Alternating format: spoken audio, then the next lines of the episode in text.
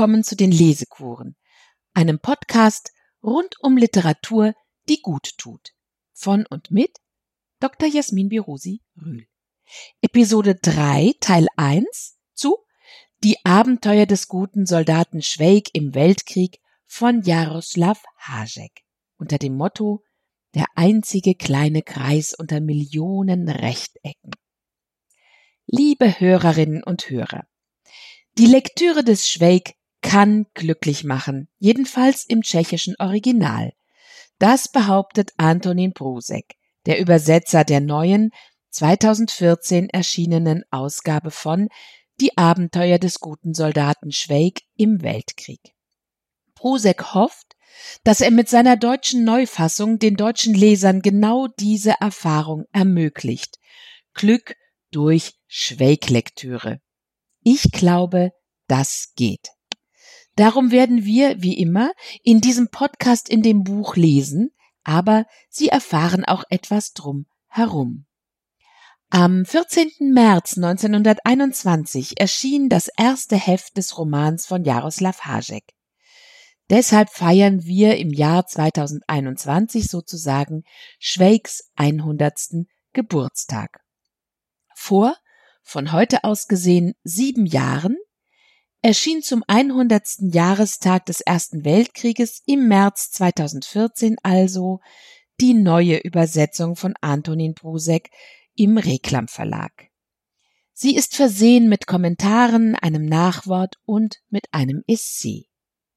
Das Essay trägt den Titel Eine Pilgerreise böhmischer Art und stammt von Jaroslav Rudisch.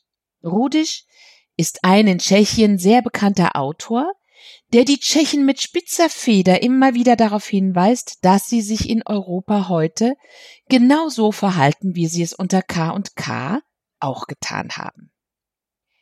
Die erste deutsche Übersetzung des Werkes, mit dem wir uns hier befassen, erschien 1926 und 27 unter dem Titel Die Abenteuer des braven Soldaten Schweig. Sie stammte von Grete Reiner und war fast 90 Jahre lang die einzige deutsche Fassung. Grete Reiner wurde 1942, da war sie 50 Jahre alt, in Auschwitz ermordet. Und der Schweig war unter den Büchern, die von den Nazis verbrannt wurden. Kurt Tucholsky widmete dem Schweig 1926 zwei hymnische Liebeserklärungen, aber er fand die Übersetzung von Grete Reiner nicht besonders gelungen. Doch es ist verteufelt schwer, dieses Buch ins Deutsche zu übertragen, denn Hašek war der erste tschechische Autor, der die Dialoge in tschechischer Umgangssprache schrieb, womit er eine neue Tradition begründet hat. Grete Reiner, die in Prag geboren worden war, ließ den Schweig bemäkeln. Er sprach bei ihr also dieses für uns lustige und heimelige bämische Deutsch, das viele Slawen im deutsch-österreichischen Umfeld sprachen und einige noch sprechen. Und es sprachen natürlich auch viele Deutsche bämisch, also die böhmischen Deutschen eben. Im Sinne Hajeks kann es aber nicht gewesen sein, denn er wehrte sich gegen die Sprachhoheit des Deutschen in Böhmen. Bei Hašek im Original spricht Schweig zwar ein umgangssprachliches, doch sehr pointiertes und wendiges Tschechisch. Das sagt Dirk Schümer in einer Besprechung.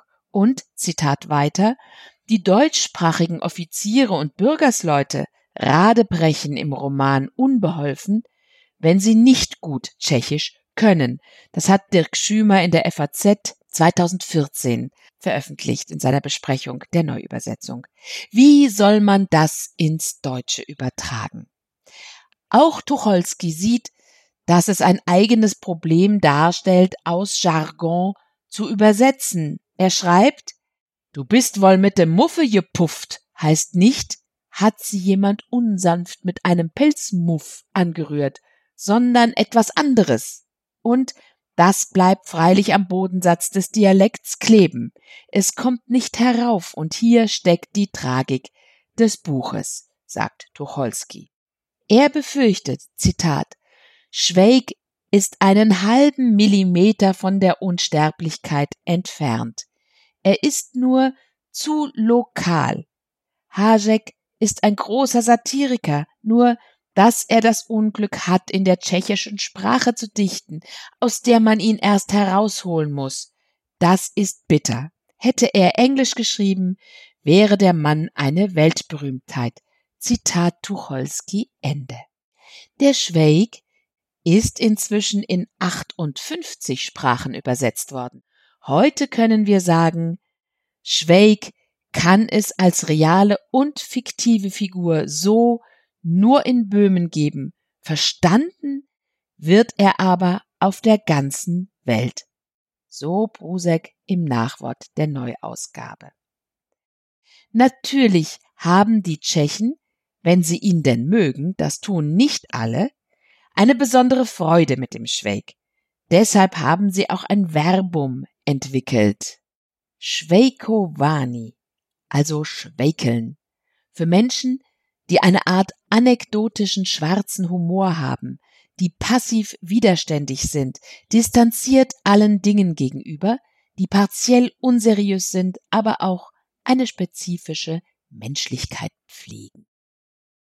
Die neue Übersetzung ist sehr schön, der Wortschatz ist aufgefrischt und es liest sich flüssig, so gern ich auch den bämäkelnden Schweig hatte und immer noch habe.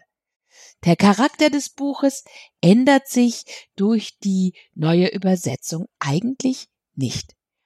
Der neue Übersetzer Brusek hat außerdem Zitat etliche von Grete Reiners Streichungen ungeschehen gemacht und sich nicht, wie Dirk Schümer es ausdrückt, nochmal Zitat Schümer, um Hajeks bestürzend drastische Flüche, Sexual- und Fäkalwörter gedrückt da war ich natürlich neugierig und die musste ich dann aber erst mal suchen. Ich bin auch fündig geworden. Seite 697 sagt der Putzfleck Kunert über seinen Leutnant, er ist eine verdammte Sau und blöd wie ein Stück Scheiße. Und Schweig erinnert sich dadurch, Zitat, das ist wie beim Burschen von Major Wenzel, der spricht von seinem Herrn auch nie anders, als dass er ein verdammtes idiotisches Stück von Trottel sei. Und der Putzfleck von Oberst Schröder, wenn der von seinem Herrn sprach, dann hat er ihn nie anders genannt als eine vollgepisste Bestie und einen stinkenden Stinker. Tja, wenn wir solche Textausschnitte aber längere Zeit hintereinander weiterverfolgen, dann bekämen wir ja ein Tourette-Syndrom. Der Schweig-Roman wurde von Jaroslav Hajek zwischen 1921 und 1923 geschrieben. Es gab sogleich Bühnenfassungen, die sehr erfolgreich waren. Allerdings fast nur beim sogenannten gemeinen Volk. Das tschechische Bürgertum empfand den Schweig eher als defetistisch. Die einen waren vielleicht habsburgisch gesinnt, die anderen wollten eine ernstzunehmende Nation werden. Dazu passte der Schweig nicht. Erst als das Buch nach 1926 in Deutschland so positiv aufgenommen wurde, öffneten sich auch das tschechische Bürgertum und die Literaturkritik. Schweig hat sich sehr schnell von seinem Roman losgelöst und stiefelt seither als eigene Figur durch die Welt. Es gab Radiofassungen und Trickfilme. Sehr populär wurden die verschiedenen Verfilmungen. Wunderbar ist die 13-teilige Serie aus den 70er Jahren zwischen 1972 und 76 mit Fritz Muljar. Der lebte von 1919 bis 2009 und spielte die Hauptrolle. Man kann alle Folgen bei YouTube anschauen und anhören. Bevor wir weiter über ihn reden, müssen wir den Schweig aber endlich kennenlernen und lesen den Anfang des Romans.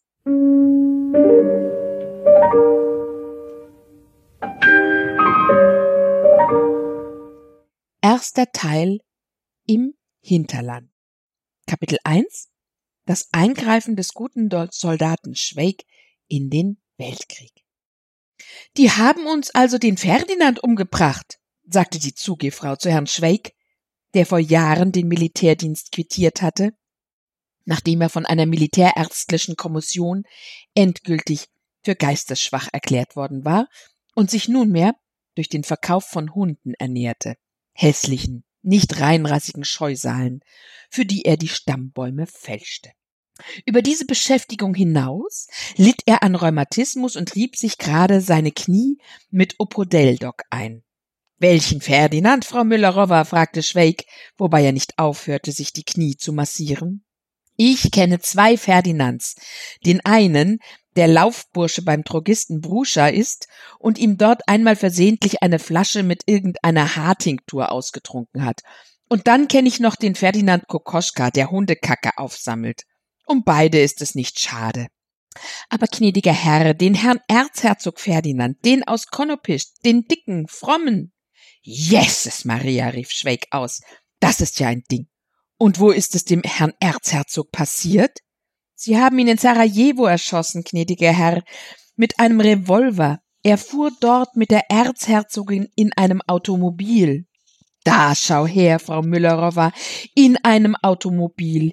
Ja, so ein Herr, der kann sich das erlauben und denkt nicht einmal daran, dass so eine Fahrt im Automobil unglücklich enden kann. Und noch dazu in Sarajevo. Das ist in Bosnien, Frau Müllerowa.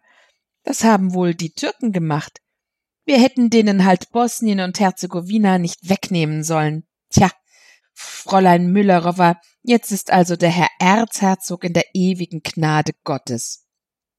Hat er sehr gelitten? Das ging ganz schnell mit dem Herrn Erzherzog, gnädiger Herr. Da sieht man, dass so ein Revolver kein Spielzeug ist. Letztens spielte ein Herr bei uns in Nussle mit einem Revolver und hat dabei die ganze Familie erschossen und den Hausmeister dazu, der mal nachschauen wollte, wer da im dritten Stock herumschießt. Manch ein Revolver, Frau Müllerowa, gibt einfach gar keinen Schuss ab. Da kann man wahnsinnig werden. Solche Systeme gibt es viele. Aber für den Herrn Erzherzog haben die bestimmt was Besseres gekauft. Und ich wette auch drauf, dass der Mensch, der ihm das angetan hat, sich dafür schön angezogen hat. Sehen Sie, einen Herrn Erzherzog zu erschießen, das ist eine sehr schwere Arbeit. Das ist nicht wie wenn ein Wilderer einen Förster erschießt. Es kommt ja auch darauf an, wie man an ihn herankommt. An so einen Herrn kommt man nicht in irgendwelchen Lumpen heran. Das muss man im Zylinder machen, damit einen nicht schon vorher ein Polizist verhaftet. Es waren wohl mehrere, gnädiger Herr. Na, das versteht sich von selbst, Fräulein Müllerowa, sagte Schweig, indem er die Massage seiner Knie beendete. Wenn Sie den Herrn Erzherzog töten wollen oder seine Majestät den Kaiser, dann würden Sie auch mit jemandem beratschlagen. Mehr Leute haben mehr Verstand. Der eine rät das, der andere das, und dann gelingt das Werk, wie es schon in unserer Hymne heißt. Die Hauptsache ist es, den Augenblick abzupassen, wenn so ein Herr vorbeifährt. Genauso, wenn Sie sich erinnern, der Herr Lucchini, der unsere selige Elisabeth mit der Pfeile erdolchte. Er ging mit ihr zusammen spazieren. Und da soll man noch jemandem vertrauen, Seitdem geht keine Kaiserin mehr alleine spazieren. Und das wird noch vielen anderen Personen passieren. Sie werden sehen, Frau Müllerowa, die werden noch den Zaren und die Zarin erwischen. Und es kann sein, Gott möge es verhindern, auch seine Majestät, wenn die schon mit seinem Onkel angefangen haben. Der alte Herr hat viele Feinde, noch mehr als dieser Ferdinand.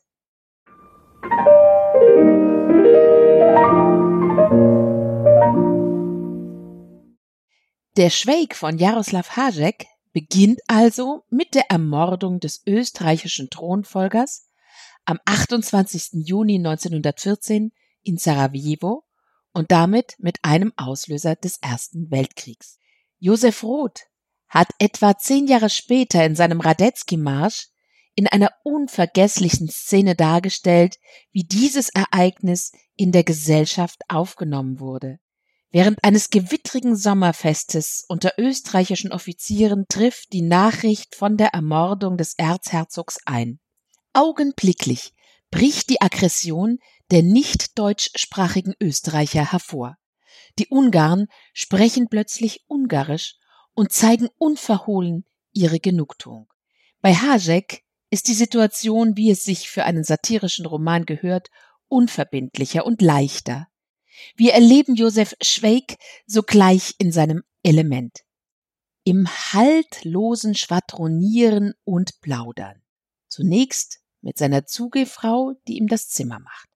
Schweig zeigt gleich auf den ersten Seiten, wozu er fähig ist. Es fällt ihm immer etwas ein, was er erzählen kann, als Beispiel für irgendetwas. Einen rechten Bezug hat es kaum, eine Pointe höchst selten. Diese fantastische Eigenschaft hat Hašek einem wirklichen Menschen abgeschaut. Das war František Stratschlipka. Der lebte von 1880 bis 1949, ein Offiziersdiener des tatsächlich auch existierenden echten Oberleutnant Rudolf Lukasch, der von 1886 bis 1938 lebte. Mit Straschlipka geriet Hašek im Ersten Weltkrieg in russische Gefangenschaft. Im Nachwort heißt es, Hašek erklärte lange nach dem Krieg, das Schrecklichste am Krieg seien nicht irgendwelche Grausamkeiten, sondern die furchtbaren Anekdoten von Straschlipka gewesen. Josef Roth hat Hašeks Schweig besprochen und gepriesen. Aber er meint, dass das Buch manchmal weitschweifig ist und einer Kürzung bedürfte.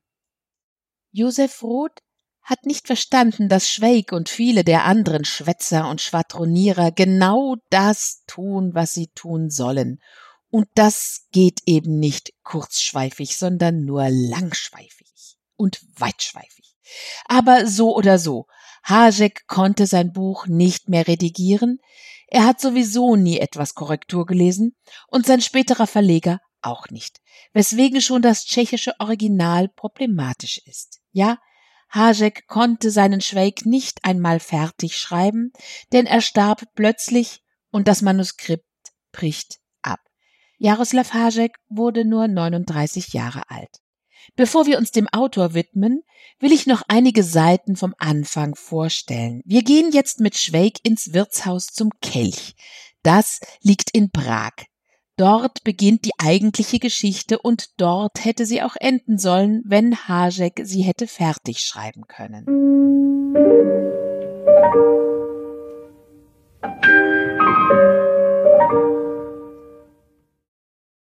Im Wirtshaus zum Kelch saß nur ein Gast.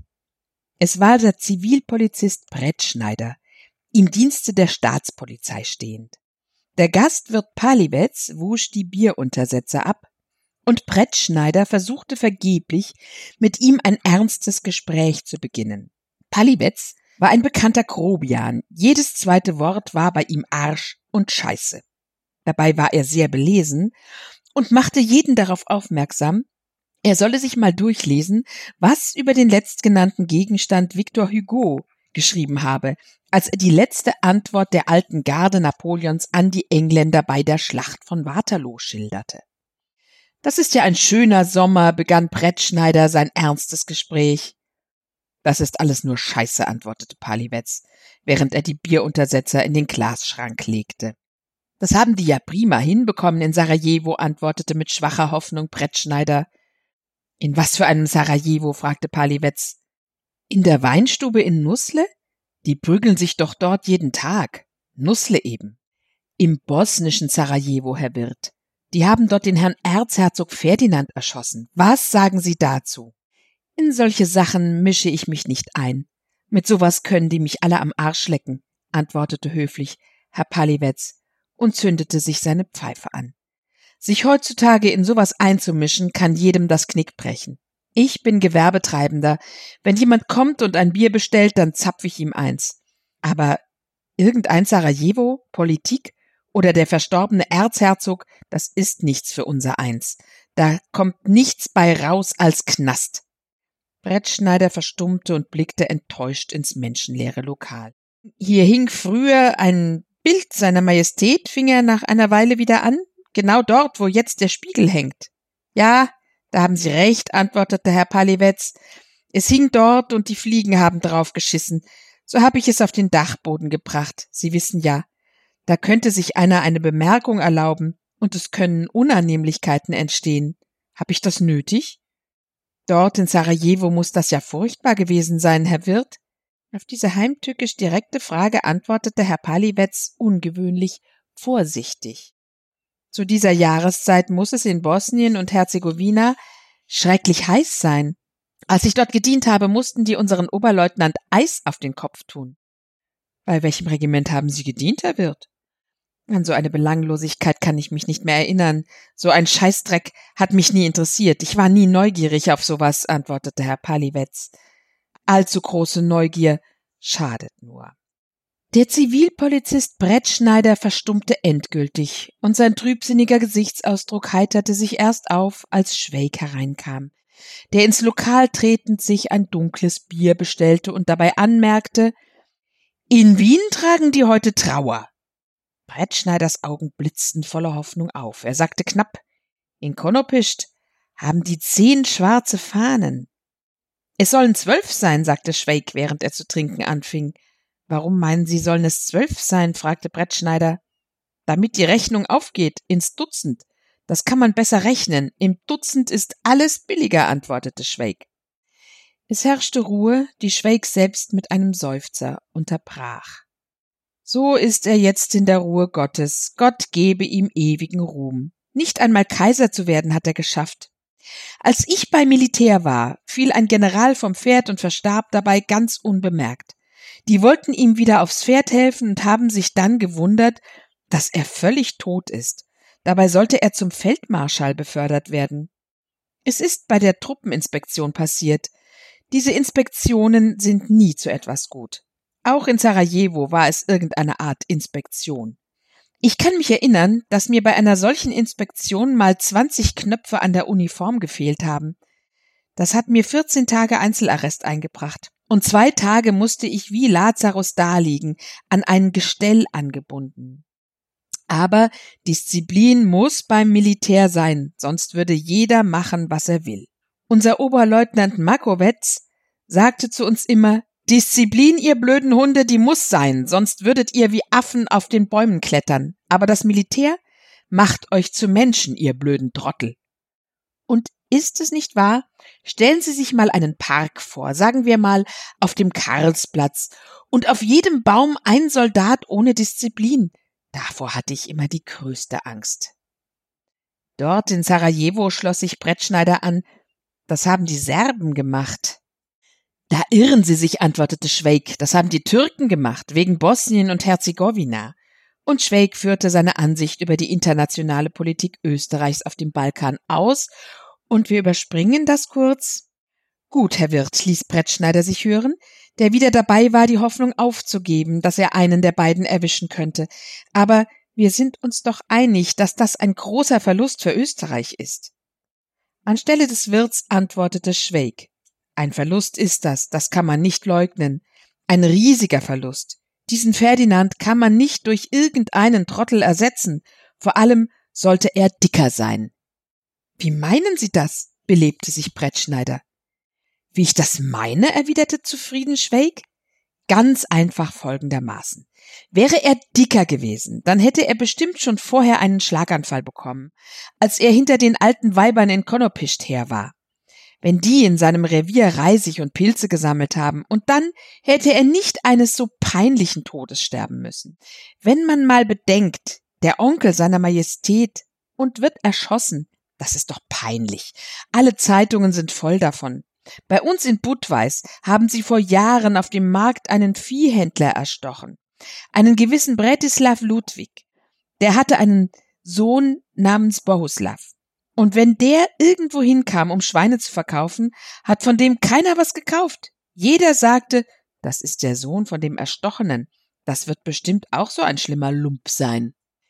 Er hat dann in Krumau von dieser Brücke in die Moldau springen müssen. Sie haben ihn rausziehen müssen, wiederbeleben, haben Wasser aus ihm pumpen müssen. Und er hat ihn in den Armen des Arztes verscheiden müssen, der ihm irgendeine Spritze gegeben hat. Sie haben aber merkwürdige Vergleiche, sagte Brettschneider bedeutsam. Erst sprechen Sie von Ferdinand und dann von einem Viehhändler. Ich überspringe anderthalb Seiten. Und welche Majestätsbeleidigungen macht man im Suff? fragte Brettschneider. Ich bitte Sie, meine Herren, reden Sie von etwas anderem, ließ sich der Wirt Paliwetz vernehmen. Sie wissen, ich mag das nicht. Man sagt so leicht was dahin und dann kann es einem leid tun. Welche Majestätsbeleidigungen im Suff es gibt, wiederholte Schweig, alle möglichen. Besaufen Sie sich mal. Lassen Sie sich die österreichische Hymne spielen und Sie werden sehen, was Sie zu reden anfangen. Man denkt sich dann so viel über den Kaiser aus, dass selbst wenn nur die Hälfte davon wahr wäre, es genügen würde, dass er sich das ganze Leben schämen müsste. Und dabei hat das der alte Herr nicht verdient. Bedenken Sie mal. Den Sohn Rudolf hat er in zartem Alter verloren, in voller Manneskraft. Seine Gattin Elisabeth haben die mit einer Pfeile durchbohrt. Dann ist ihm der Johann Ort verloren gegangen. Seinen Bruder, den Kaiser von Mexiko, hat man ihm in irgendeiner Festung an irgendeiner Wand erschossen. Und jetzt auf seine alten Tage haben sie ihm wieder den Onkel erschossen. Da müsste man wirklich eiserne Nerven haben. Und dann fällt noch irgendeinem Besoffenen ein, ihn zu beschimpfen. Wenn heute irgendein Krieg ausbricht, dann gehe ich freiwillig und diene seiner Majestät, bis man mich in Stücke reißt. Schweig nahm einen gründlichen Schluck und fuhr fort. Meinen Sie denn, dass der Kaiser es so bleiben lässt? Da kennen Sie ihn schlecht. Krieg mit den Türken muss sein. Ihr habt mir den Onkel umgebracht und jetzt bekommt ihr dafür eins in die Fresse. Dass es Krieg gibt, ist sicher. Serbien und Russland werden uns in diesem Krieg helfen. Das wird ein Gemetzel. Schweig sah in diesem prophetischen Augenblick herrlich aus. Sein einfältiges Gesicht, das lachte wie ein Vollmond, glühte vor Begeisterung. Ihm war alles klar. Es kann sein, fuhr er mit der Schilderung der Zukunft Österreichs fort, dass uns im Falle eines Krieges mit den Türken die Deutschen angreifen, denn die Deutschen und die Türken, die halten zusammen. Das sind solche Drecksäcke wie sonst keiner auf der Welt. Wir können uns allerdings mit Frankreich verbünden, das hat es schon seit dem 71er Jahr auf Deutschland abgesehen. Und schon wird's klappen. Der Krieg kommt, mehr sag ich nicht. Brettschneider erhob sich und sagte feierlich, mehr müssen Sie auch nicht sagen, kommen Sie mit mir auf den Gang, dort will ich Ihnen etwas sagen.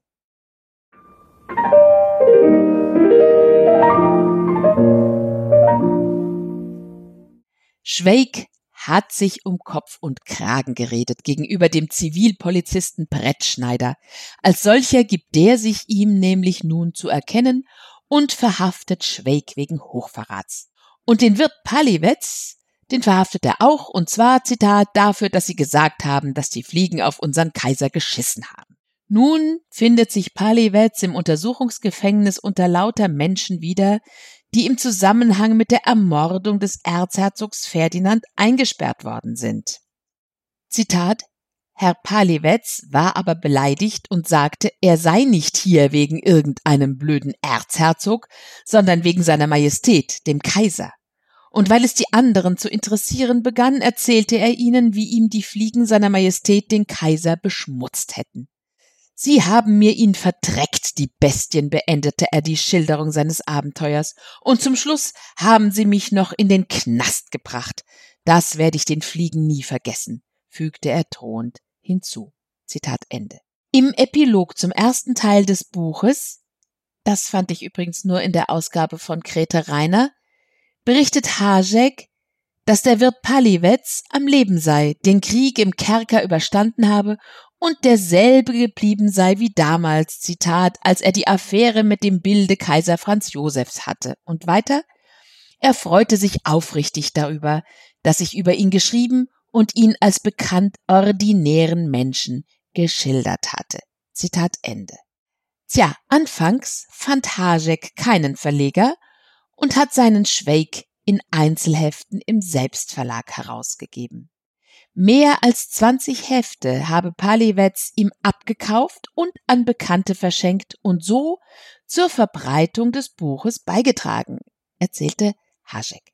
Ob diese Behauptungen nun Tricks sind, um die Wahrhaftigkeit der Geschichte zu bekräftigen, weiß ich nicht. Aber es gibt Zeugen dafür, dass viele Figuren des Romans echten Menschen nachgebildet sind und sich wiedererkannt haben. Wie geht's weiter mit dem Schweig? Er kommt auf die Polizeidirektion, von dort zu den Gerichtsärzten, dann ins Irrenhaus und zurück zur Polizei. Wo er hinkommt, ist Schweig redselig und gut gelaunt, ohne jeden Arg. Er schläft gut und ist heiter. Seinen ängstlichen Zellengenossen erzählt er, dass sie sich zu Recht ängstigen und erfreut sie, das in Anführungszeichen, mit allerhand Anekdoten, die beweisen, wie schlecht so eine Gefangennahme wegen Hochverrats ausgehen kann. Für mich besonders schön bei der Lektüre oder auch dem Anhören des Schweig ist, dass man augenblicklich in eine andere Welt versetzt ist, in der die Zeit viel langsamer vergeht. Es ist wirklich wie eine Zeitreise, dieses Buch zu lesen. Schweig wird nun also vorgeführt, und zwar einem Kanzlisten, der ein Gesicht hat, als wäre er dem Buch über die Verbrechertypen entsprungen. Der sagt zu ihm als erstes, schauen Sie nicht so dämlich. Und Schweig?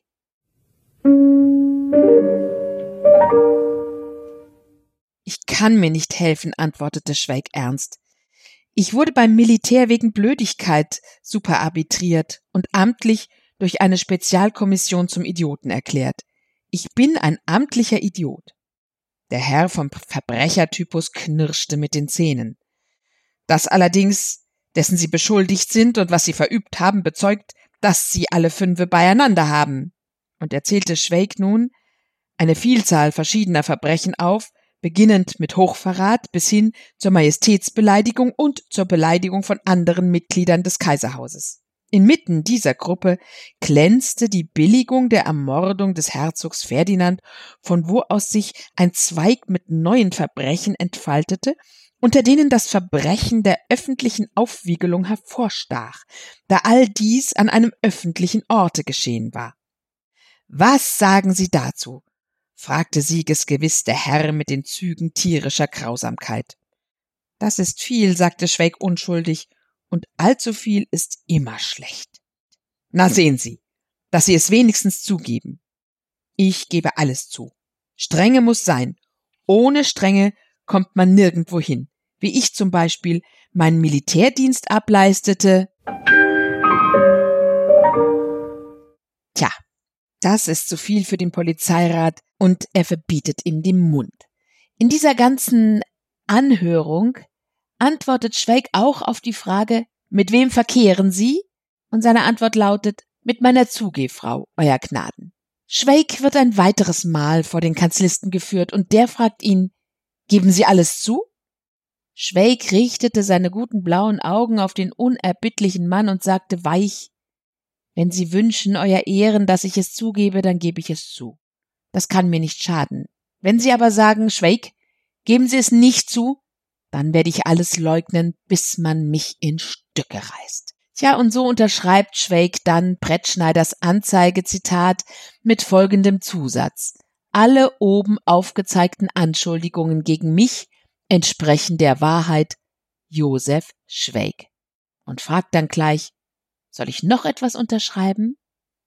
Dann kommt er zu den Gerichtsärzten.